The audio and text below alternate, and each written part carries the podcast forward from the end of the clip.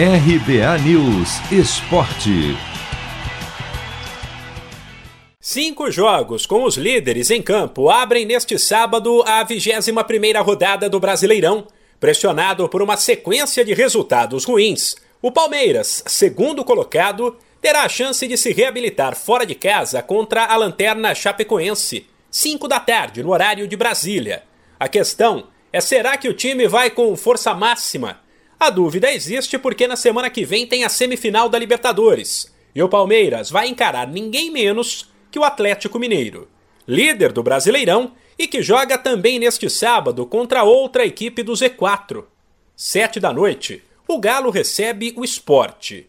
Às 6h45, o Juventude visita o Atlético Paranaense e às 9 da noite tem dois confrontos entre times que estão em queda: Ceará e Santos, Bahia e Red Bull Bragantino.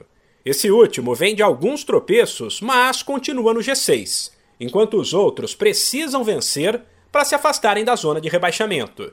No domingo serão mais quatro partidas. A bola começa a rolar logo cedo, 11 da manhã, para um duelo interessante entre o Internacional, que mostrou uma certa evolução quando passou a ter tempo para treinar, e o Fortaleza, quarto colocado e que no meio de semana atropelou o São Paulo pela Copa do Brasil.